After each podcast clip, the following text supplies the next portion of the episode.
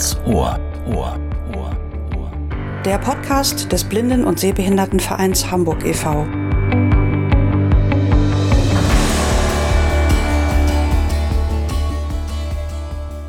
Hallo und herzlich willkommen zu einer neuen Episode des Podcasts Ganz Ohr. Mein Name ist Susanne Arz und mir gegenüber sitzt Robby Sandberg. Hallo Robby. Hallo Susanne. Unsere heutige Episode befasst sich mit der kulturellen Teilhabe. Seit einigen Jahren ist das ein ganz großes Thema im Zusammenhang mit Inklusion und Barrierefreiheit. Und die Teilhabe blinder und sehbehinderter Menschen, gerade im Bereich Kultur, die hat ja durchaus die ein oder andere Tücke. Robby, du selber bist ja auch kulturell interessiert. Wenn du an einer kulturellen Veranstaltung teilnehmen möchtest, wie machst du das und auf welche Hindernisse stößt du? Ja, also es kommt ein bisschen darauf an, welche Veranstaltung das ist. Ähm, ich gehe ja zum Beispiel gerne auf Konzerte, auf Rockkonzerte. Ähm, da stoße ich eigentlich kaum auf Hindernisse, ähm, weil man geht dahin, man hört, wo die Bühne ist, da kommt die Musik her, man ist mit Gleichgesinnten da und kann die fragen, wo geht's hier zum nächsten Bierstand oder zur Toilette. Das ist nicht so das Thema. Ähm, gelegentlich gehe ich auch mal ins Theater. Da gibt's ja inzwischen auch Stücke mit Audiodeskription. Dann höre ich natürlich auch äh, Bücher, Hörspiele und Filme. Wo es ein bisschen hapert, ist äh, Museen, weil da gibt es noch wenig äh, barrierefreie Zugänge. Ähm, also es gibt berühmte Ausnahmen zum Beispiel das Neandertal-Museum oder die Berlinische Galerie. Da hat man mit großem Aufwand einen barrierefreien Zugang geschaffen, inklusive Bodenleitsystem, Indoor-Navigation, abrufbare Audiobeschreibungen der Exponate. Das ist aber natürlich sehr selten und auch, auch man muss da natürlich dann auch trotzdem erstmal hin. Es geht nicht nur beim Museum los, sondern ich muss ja erstmal in diese Stadt fahren und mich dort zurechtfinden und das Museum finden und so weiter. Aber wie gesagt, ist das eh eher selten und bei Museen, die das nicht haben, die bieten wohl gelegentlich mal eine Führung für blinde Menschen an, aber dann muss man halt auch zu dem Zeitpunkt dann Zeit haben und dann auch wieder dahin. Also so die Museums- und Ausstellungslandschaft ist für mich eher unerschlossen. Das fängt ja nicht nur bei der Frage an, wie wir dann zu den jeweiligen Museen hinkommen, mit welchen Verkehrsmitteln, ob wir dann um die entsprechende Zeit auch können, sondern das hat ja auch äh, mit der Frage zu tun, welche Materialien sind auch für uns verfügbar. Die wenigsten Museumsführer nennen die sich, glaube ich, immer noch. Also diese Schriften, wo dann über die Führungen, über die Ausstellungen, über die Exponate äh, Informationen nachgelesen werden können. Die sind ja ganz oft äh, nicht barrierefrei.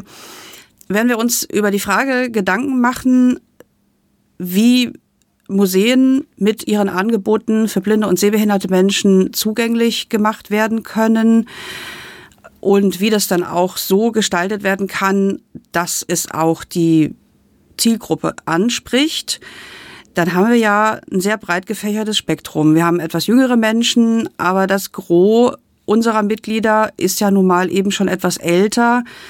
Und da ergibt sich oft das Problem, dass selbst wenn beispielsweise die Internetseite des Museums barrierefrei ist, also mit Sprachausgabe und mit Breilzeile und mit Großschrift lesbar gemacht wurde, dann heißt das ja nicht, dass ein späterblindeter Mensch, der vielleicht schon Mitte, Ende 70 oder älter ist, sich damit noch auseinandersetzen kann und möchte. Und dann muss man natürlich überlegen, wie kann ein Angebot, wie kann ein kulturelles Angebot für diesen Personenkreis zugänglich gemacht werden. Das war die eine Seite, Robby, ne? Und dann kam Corona. Was hat das ausgelöst? Zur Corona-Zeit wurden ja ganz viele Online-Angebote geschaffen von Theatern, äh, von Opernhäusern, von auch Museen, die irgendeinen Weg gefunden haben, Ausstellungen oder Stücke, Darbietungen online anzubieten, sodass man sie sich quasi vor dem Computer sitzend anhören kann zu Hause, ohne das Haus verlassen zu müssen. Und das äh, hat natürlich auch was Gutes. Und da hat eben auch der BSVH einen Ansatz gefunden, äh, Museen zugänglicher zu machen. Genau.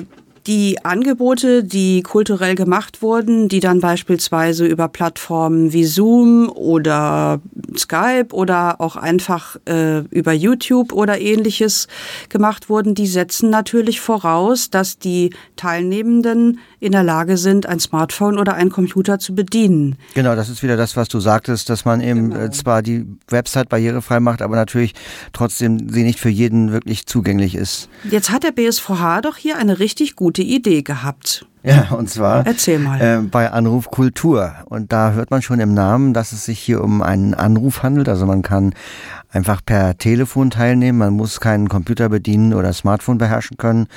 Und ähm, wir können ja mal reinhören, wie das klingt. Wir haben hier ein, eine Einleitung mal aus einer Führung, die per Telefon angeboten wurde. Ja, es freut mich sehr. Es ist schon das zweite Mal, dass ich jetzt den Augustus oder vielmehr die Ausstellung aus dem Boceus Kunstforum vorstelle, ähm, die eben viele Arbeiten, viele Werke, die über 2000 Jahre alt sind oder eben so an die 2000 Jahre alt sind, aus der römischen Antike präsentiert und ähm, die sich mit der Frage nach den neuen Bildern des Augustus auseinandersetzt. Also eben der Frage, inwieweit unter Kaiser Augustus eben eine neue Bildpolitik ähm, plötzlich aufscheint, die so in dieser Form sehr neu war. Denn ähm, das werden wir jetzt im Verlauf äh, der Führung sehen oder hören vielmehr. Ähm, er hat nicht nur das gesamte Römische Reich mit seinem eigenen Konterfei geströmt, indem er eben Skulpturen überall von sich aufstellen ließ, sondern eben auch Münzen als Medium nutzte, um quasi den Römern tagtäglich in der, äh, in der Tasche zu klingeln, bis hin zu, dass er eben auch die Stadt Rom umbauen ließ und eben auch griechische Mythologie und auch römische Mythologie so ähm, in den in den Bildalltag der Römer und Römerinnen verwob, dass ähm, das bis in die Privathaushalte auch sich auswirkte.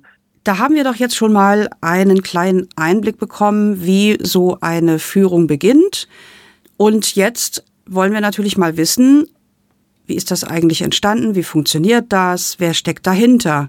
Unsere Kollegin Silvia Lenz hat Matthias Knigge vom Büro Grauwert und unsere Referentin für Öffentlichkeitsarbeit Melanie Wölver dazu interviewt. Meine erste Frage an euch beiden. Was ist bei Anruf Kultur? Bei Anruf Kultur ist ein ganz tolles Angebot. Man kann mit dem Telefon kulturelle Führungen, Ausstellungen in Museen ähm, anhören. Man kann sich einwählen und für eine Stunde mit einer kleinen Gruppe ähm, Kunst erleben. Von einem Guide, der uns durch die Museen führt ähm, und gemeinsam zugehört wird, aber auch gemeinsam über das Erlebte gesprochen wird. Wie entstand denn die Idee, dass bei Anruf Kultur ins Leben gerufen worden ist? Ja, also die Idee entstand, wir hatten äh, Corona, äh, alles war zu, die Museen waren zu und da hatten wir ähm, aus Berlin so eine so einen kleinen Impuls bekommen, hey, äh, die haben das mal ausprobiert, unsere Berliner Kollegen, einfach mal eine Führung übers Telefon laufen zu lassen. Und Matthias und ich haben uns ausgetauscht. Wir hatten schon vorher ähm, bei anderen Projekten zusammengearbeitet, wo es um kulturelle Zugänge geht, wo es um Führungen geht. Und ähm, gemeinsam gab es da eben auch ein Netzwerk zu Museen, auch noch aus dem Projekt vom Sehbehindertentag 2016 war das, glaube ich. Ja, Matthias nickt, genau. Okay. Und ähm, ja, und dann ähm, haben wir telefoniert und äh, gesprochen und eins kam zum anderen, weil ähm, ich hatte noch äh, Projektmittel aus eigentlich einer Idee, wie man den Tag der Museen ähm, zugänglicher machen kann. Und auch dieser fiel aufgrund von Corona ja aus. Und ähm, da haben wir ganz schnell ähm, die Köpfe zusammengehalten und uns überlegt, ähm, das können wir doch jetzt gemeinsam einfach mal ausprobieren. Und haben die Projektmittel dafür genutzt, um und das war ein ganz tolles Erlebnis innerhalb kürzester Zeit ein Angebot auf die Beine zu stellen, in dem wir Museen dafür begeistert haben, mit uns Führungen anzubieten. Wir haben auf die bestehenden Guides mit all ihrer Kompetenz und ihrem Wissen zu den Kunstwerken, zu den Bildern ähm, zurückgegriffen, aber wir haben auch Schulungen, Weiterbildungen angeboten, um die Guides dazu zu bringen, ähm, nicht visuell zu agieren, dass sie ähm, die Bilder für uns beschreiben, dass sie klarer darauf eingehen, was es denn sonst zu sehen gäbe und das am Telefon gut verfügbar zu machen. Das war eine ganz tolle Situation, weil alle hatten Spaß dran und wir haben ganz schnell ein schnell wachsendes Publikum gehabt. Ja, genau. Von wir beiden telefonieren und tauschen uns aus, bis wir starten mit sechs Führungen in sechs verschiedenen Häusern, hat genau 14 Tage gedauert. Also weil die Idee der Vermittlung so einfach und verständlich war, dass es im Prinzip in drei Sätzen erklärt werden konnte und die Museen eben auch die Situation hatten, was machen wir jetzt? Und insofern waren sofort alle dabei und wir konnten eigentlich umgehend loslegen. Ja, das ging ja dann sehr schnell, dass ihr schon in 14 Tagen sechs Museen mit an, an Bord hattet sozusagen. Und mittlerweile ist die Führung, sind die Führungen ja sehr weit ausgebaut worden. Wie viele Museen sind denn jetzt aktuell beteiligt? Das ist ja nicht nur in Hamburg, sondern auch außerhalb, soweit ich das weiß. Ja, wir gucken uns etwas ich fragend an. Ich glaube, wir haben inzwischen ähm, fast 30 Museen mit am Start. Ich habe gestern noch mal in die Liste geguckt. Ähm, es waren in 2022 werden wir 120 Führungen ähm, angeboten haben. Oh. Das ist monatlich ähm, fast zehn, zehn Führungen. Ähm, und das ist unheimlich schnell gewachsen, weil die Museen sehen Vorteile drin, mitzumachen. Und ähm, das ist ja auch der Ansatz von unserem Büro, wie wir versuchen, Barrierefreiheit umzudefinieren im Design für alle. Wir wollen Mehrwerte, attraktive Vorteile gestalten. Und für die Museen ist es einfach eine tolle Art, mit dem, was sie eh haben, ein anderes Publikum zu erreichen, mehr anzubieten. Und das können wir auf einmal mit bei Anruf Kultur ja zeigen. Ja, ich habe selber schon auch an der einen oder anderen Führung am Telefon teilgenommen. Wie viele blinde oder sehbehinderte Menschen sind denn bei den Führungen mit dabei?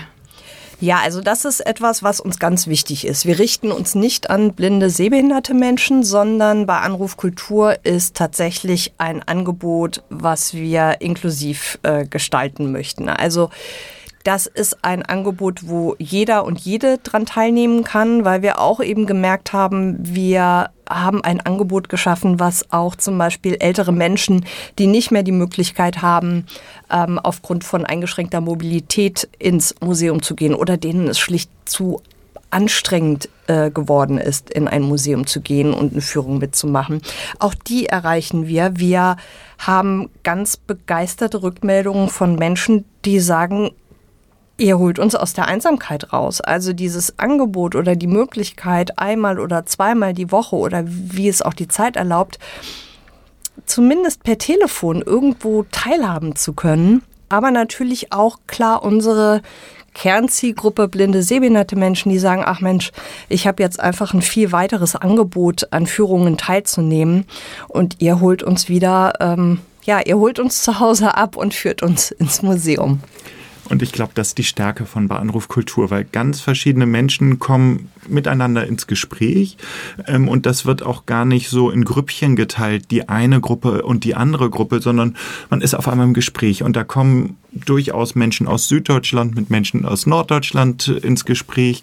Ist es vorher ja auch gar nicht klar, wer kann jetzt was oder hat welche Einschränkungen, sondern auf einmal sagt jemand, ja, ich habe früher auch im Museum ganz viele Stunden verbracht, aber gehe jetzt nicht mehr hin, entweder aufgrund meiner Seheinschränkung oder weil der öffentliche Nahverkehr mich nicht dahin bringt. Oder wir hatten auch eine Zuhörerin, die sich aus Madrid eingewählt hat und sagte, ich steige jetzt ja nicht ins Flugzeug, um mir das tolle neue Museumsschiff Peking in Hamburg anzugucken, sondern das mache ich einfach mit dem Telefon. Und so breit wollen wir das Angebot ja auch verstehen als etwas, da kommen Menschen miteinander ins Gespräch und ähm, über alle Themen hinweg. Soweit der erste Teil des Interviews mit Matthias Knigge und Melanie Wölver. Matthias Knigge hat ja gerade erwähnt, dass die Leute auch aus allen möglichen Landesteilen anrufen oder sogar aus ähm, aller Herren Länder, ähm, weil es eben ein unbegrenztes Angebot ist. Wir hören mal rein in einen Mitschnitt aus der letzten Führung, in dem die Teilnehmenden sich vorgestellt haben und auch die Orte, aus denen sie angerufen haben, genannt haben. Aumühle, Hamburg, Hamburg, Sachsen-Anhalt, Berlin, Siegburg, Travemünde, Süddeutschland, mhm. Bad Bödungen. Ja, man hört also, da waren Teilnehmende von der Ostsee bis zu den Alpen dabei und äh, das ist ja auch ein Teil des Charmes, Susanne, ne, dass man, dass es quasi nicht auf den Großraum Hamburg begrenzt ist, sondern man kann halt anrufen von wo man möchte. Ja, was ich super spannend finde, ist, dass das Ganze ja auch eine soziale Dimension hat. Man kann sich wirklich mit Leuten austauschen, auch über die Führung hinaus. Und jetzt hören wir mal rein in den zweiten Teil des Interviews. Da wird nämlich auf diesen Punkt nochmal eingegangen. Matthias, du hattest vorhin auch gesagt im Vorgespräch, dass ihr ähm, sehr schöne kleine Anekdoten zu erzählen habt. Auch was ich ja immer ganz charmant finde, ist schon am Anfang, wir haben so eine kleine Vorstellungsrunde, ähm, wo sich jeder kurz mit Namen und woher angerufen wird ähm, vorstellt. Es sind ja 10 bis 15 Personen, die sich angemeldet haben, um teilzunehmen.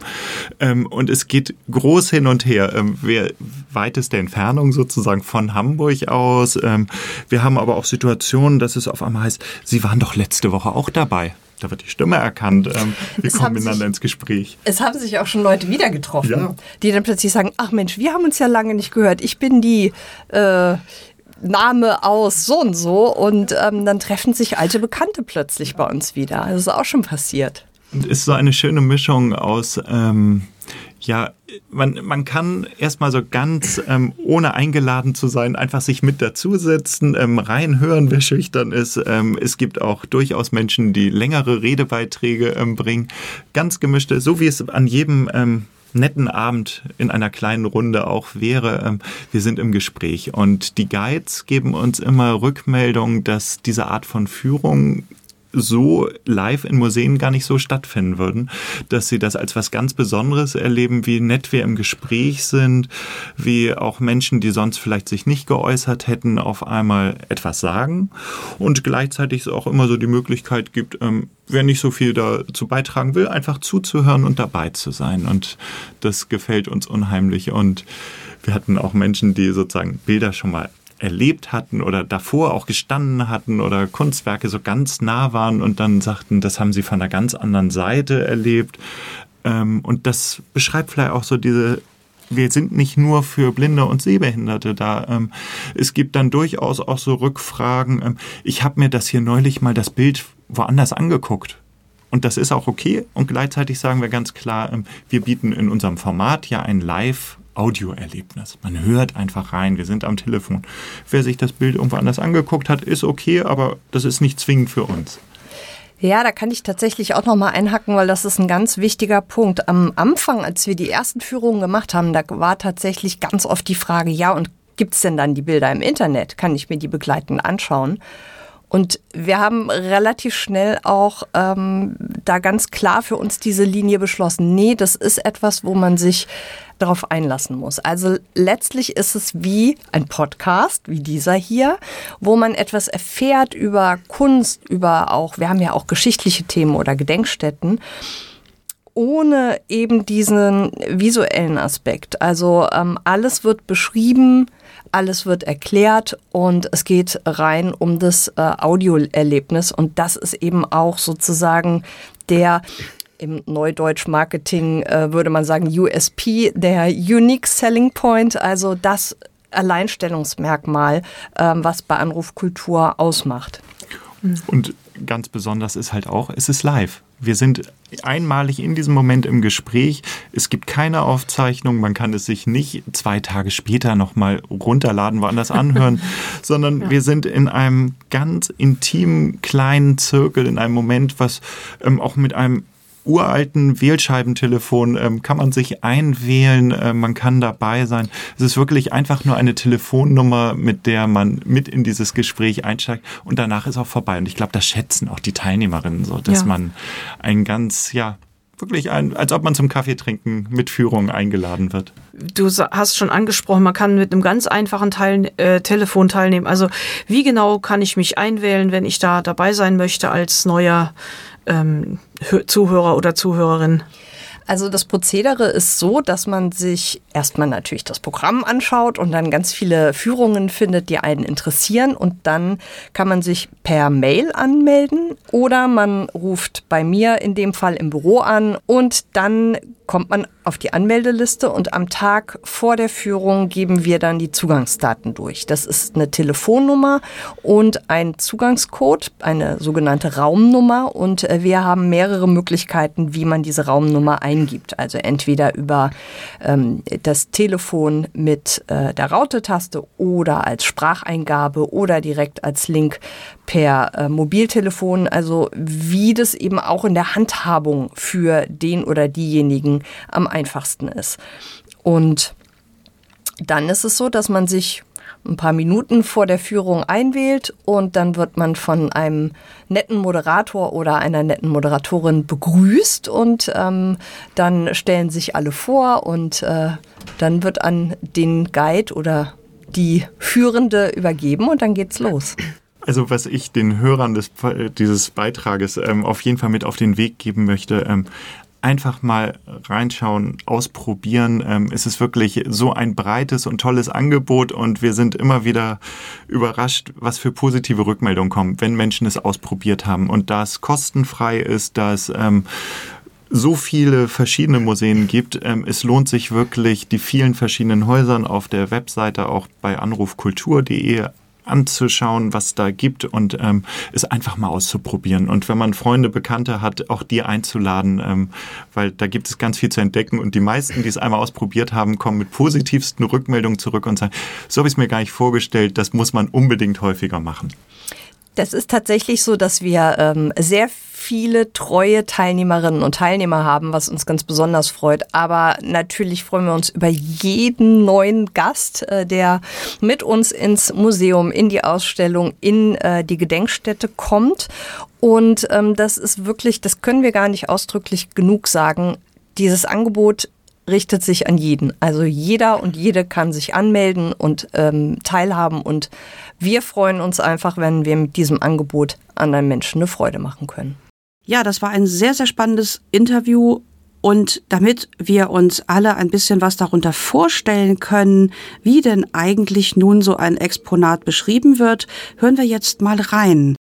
Also sicherlich sind alle Skulpturen hochgradig idealisiert aber man kann wirklich ganz starke Porträtzüge in diesen Skulpturen entdecken. Also ähm, Caesar oder Pompeius und Crassus sehen extrem unterschiedlich aus. Also man hat wirklich das Gefühl, die würde ich morgen erkennen. Ich würde mich vielleicht wundern, dass sie nicht ganz so gut aussehen wie in der Skulptur, die ich gerade gesehen habe, aber ich würde sie erkennen. Also diesen, diese, es ist wirklich eine Zeit der hohen Porträtkunst. Und da hat man einfach wirklich dann ausgehend von einem Porträt, das vielleicht sogar am Original orientiert war, also an der Person, dann eben weiter kopiert und kopiert und kopiert. Wir haben ein Beispiel aus, ähm, aus Aal hier auch vertreten. Also da merkt man schon, das ist aus Frankreich, ein Fund aus Frankreich, der hier in der Ausstellung vertreten ist. Da sieht man ihn mit nacktem Oberkörper. Und auch wenn Arme und Beine der Skulptur inzwischen fehlen, sieht man doch, was für ein kraftvoller, was für ein kraftvolles Muskelpaket er hier äh, sein soll. Also ich halte das eher für eine Behauptung und Beschönigung des Ganzen, denn er war zwar ein erfolgreicher äh, Kriegsherr, aber ob er so viel Zeit hatte, sich so dermaßen durchzutrainieren, wage ich doch sehr zu bezweifeln. Also ich sehe hier einen männlichen Torso, wo ich wirklich ganz genau diese muskulösen Brustmuskeln sehe, sein Sixpack, also wirklich auch die Bauchmuskulatur und auch die äh, Muskulatur an den Seiten, an den Hüften sind ganz deutlich herausgearbeitet. Ähm, das sieht sehr eindrucksvoll aus. Und diese Skulptur allein aus Aal, ähm, die ja uns auch so ein bisschen erzählt, wie weit verbreitet wirklich seine Skulpturen äh, zu finden waren, die äh, muss als als sie noch heil war, wirklich so an die vier Meter, fünf Meter hoch gewesen sein, also riesig groß.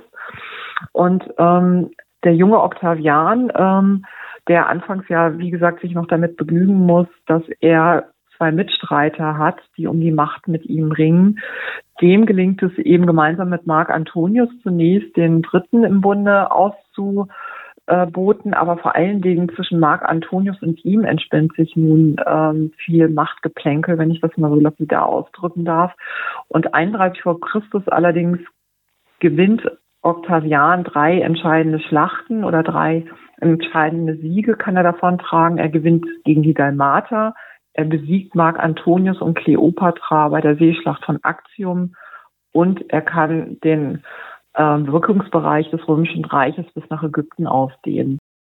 Das ist ja wirklich ein total tolles Angebot. Und wenn Sie Lust haben, bei einer der nächsten Führungen dabei zu sein, können Sie sich informieren auf der Internetseite www.beianrufkultur.de, alles klein geschrieben und ein Wort, oder Sie schreiben eine E-Mail an m.wölver at bsvh.org und Wölver mit OE und alles klein. Genau, und da wir ja auch schon eingangs gesagt haben, dass eben das Internet an sich vielleicht auch schon für einige Menschen eine Barriere darstellt, bieten wir natürlich für ein Angebot wie bei Anruf Kultur auch die Möglichkeit, durch einen Anruf sich anzumelden. Und das tut man unter 040 für Hamburg 209 404 29. Und auch damit erreicht man Melanie Wölver. Ich sag's nochmal, 040 209 404 29. Liebe Hörerinnen und Hörer, das war unsere heutige Episode unseres Podcasts Ganz Ohr. Wir hoffen, es hat Ihnen gefallen. Am Mikrofon verabschieden sich Susanne Arzt und Robbie Sandberg.